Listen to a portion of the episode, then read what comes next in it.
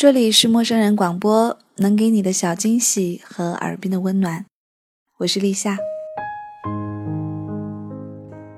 一档名为《奇怪十点钟》的娱乐性谈话节目，开始在台湾中天综艺台首播。第一期的嘉宾是李敖，那个时候的小 S 还是一个不爱洗头、喷满了发胶的少女，古灵精怪、刁钻大胆。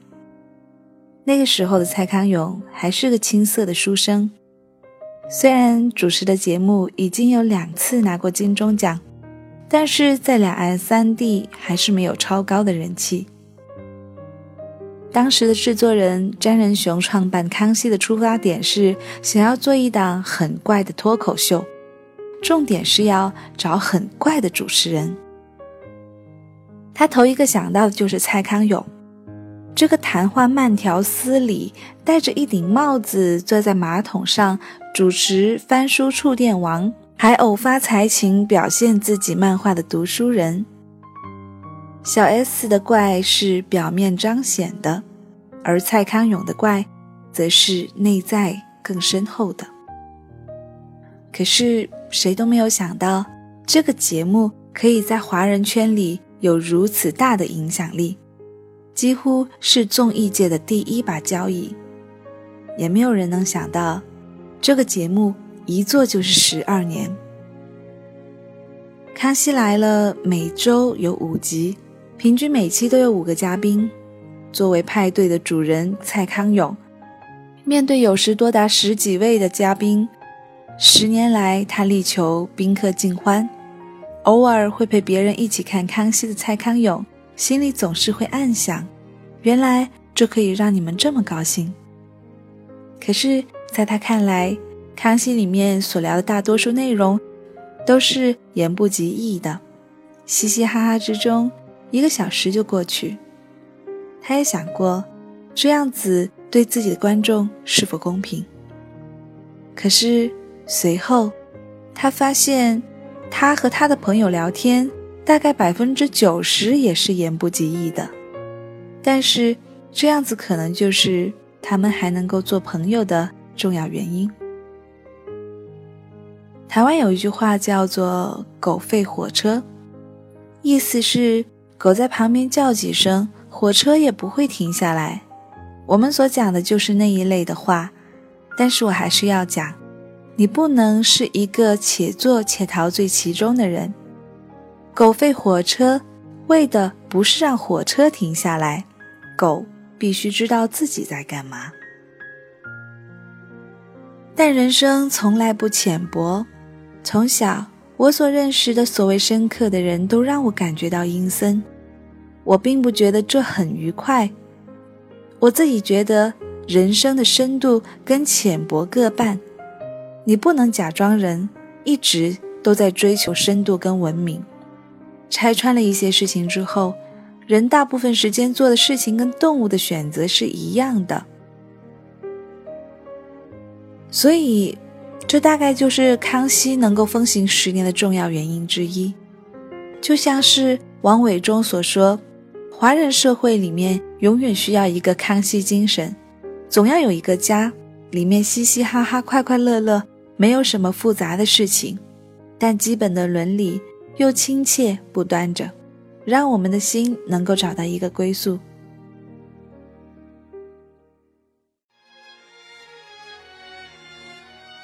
制造过许纯美、国光帮等社会热点话题，掀起过女性主义热潮，还有在蔡康永主导下所形成的冷眼旁观、嬉笑怒骂的清新风格，在网络传播的强大威力下。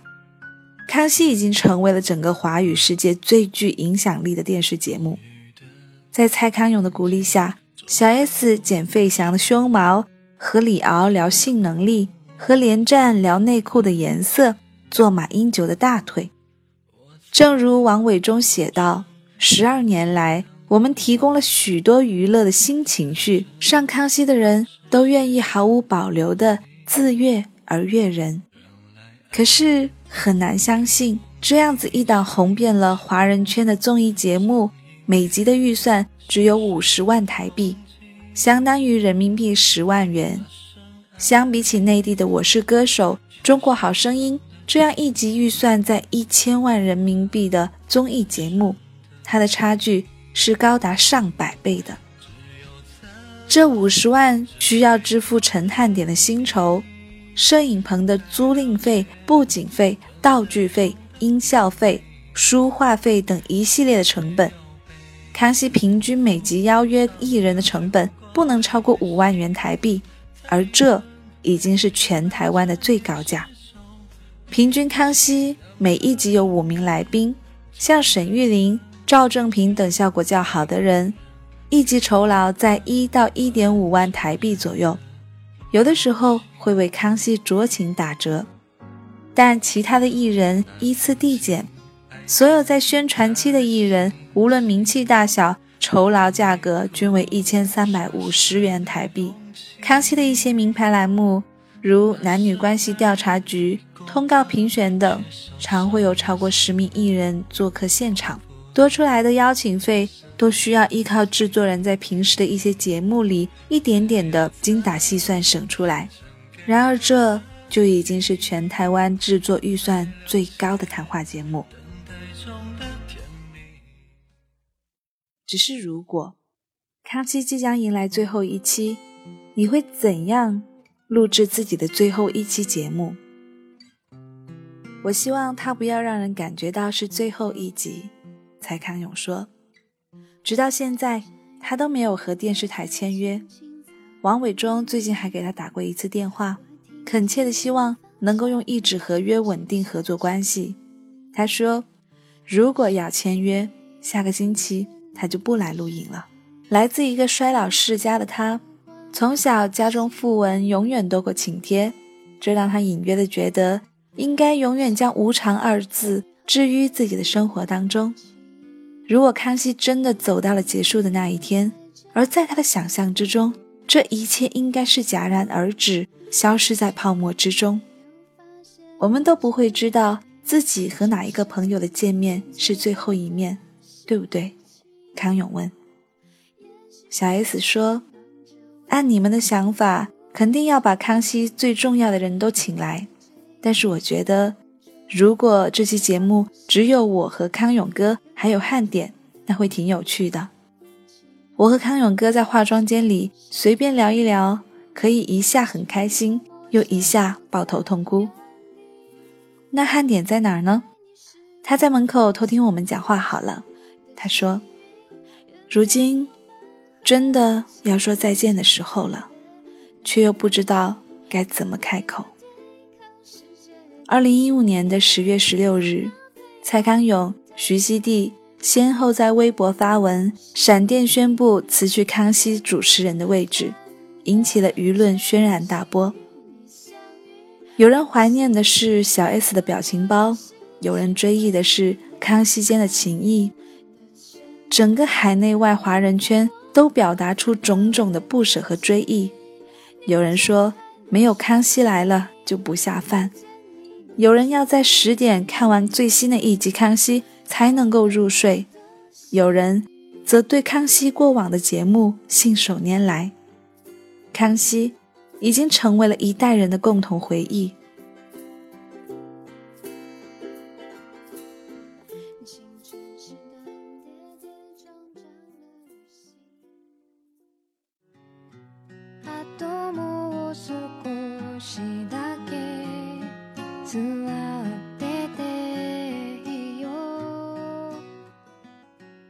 康熙来了，陪伴我们走过了漫长的青葱岁月，也陪伴了小 S 从一路一个绑着发带的小少女，变成了拥有三个孩子的大少女，走过了一波又一波的传闻、猜测和风波。十二年来，曾经参与过《康熙来了》的徐伟伦、大饼、申东靖、欢欢、李国修、安钧璨等人纷纷离世。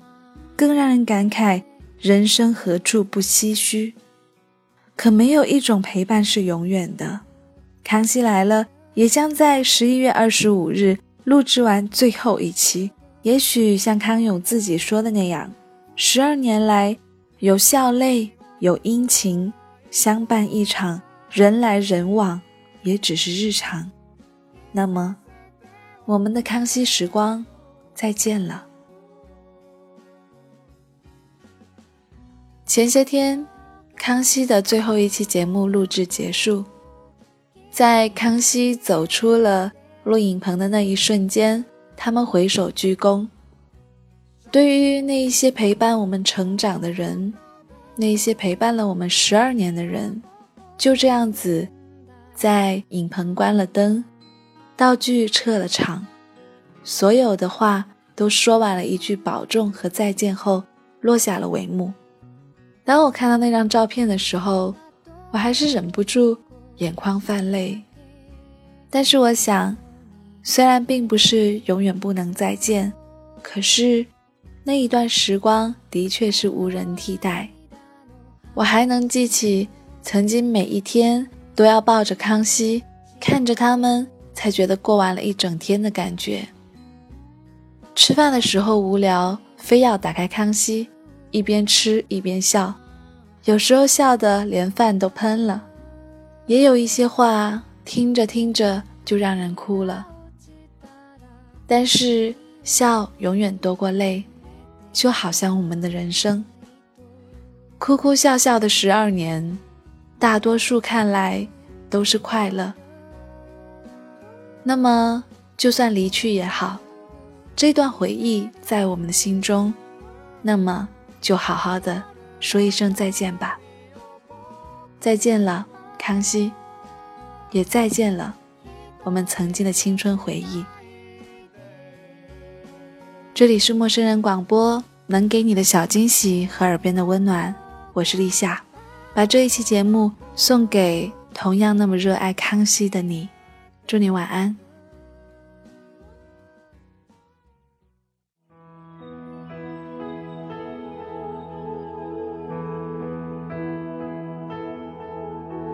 小时候喜欢安安静静的看天上的月亮，那月亮总是那么的亮。天上有多余的地方，总会让你去想想，去想想，去想想。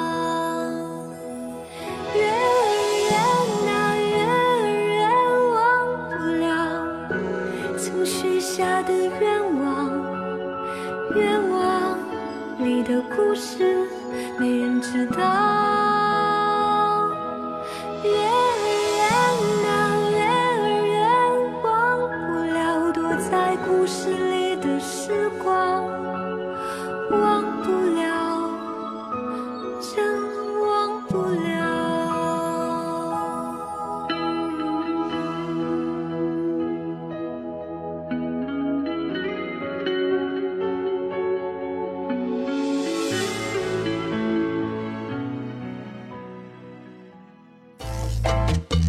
欢迎关注陌生人微信公众平台，添加微信号 m m o o f m 或搜索“陌生人”，声音的声不是生孩子的生。获取帮助，订阅播客，互动交流，收听最新节目，进入微社区论坛，参与话题征集，活动与福利都在或只在陌生人微信公众平台，老少皆宜，男女通吃，请放心关注吧。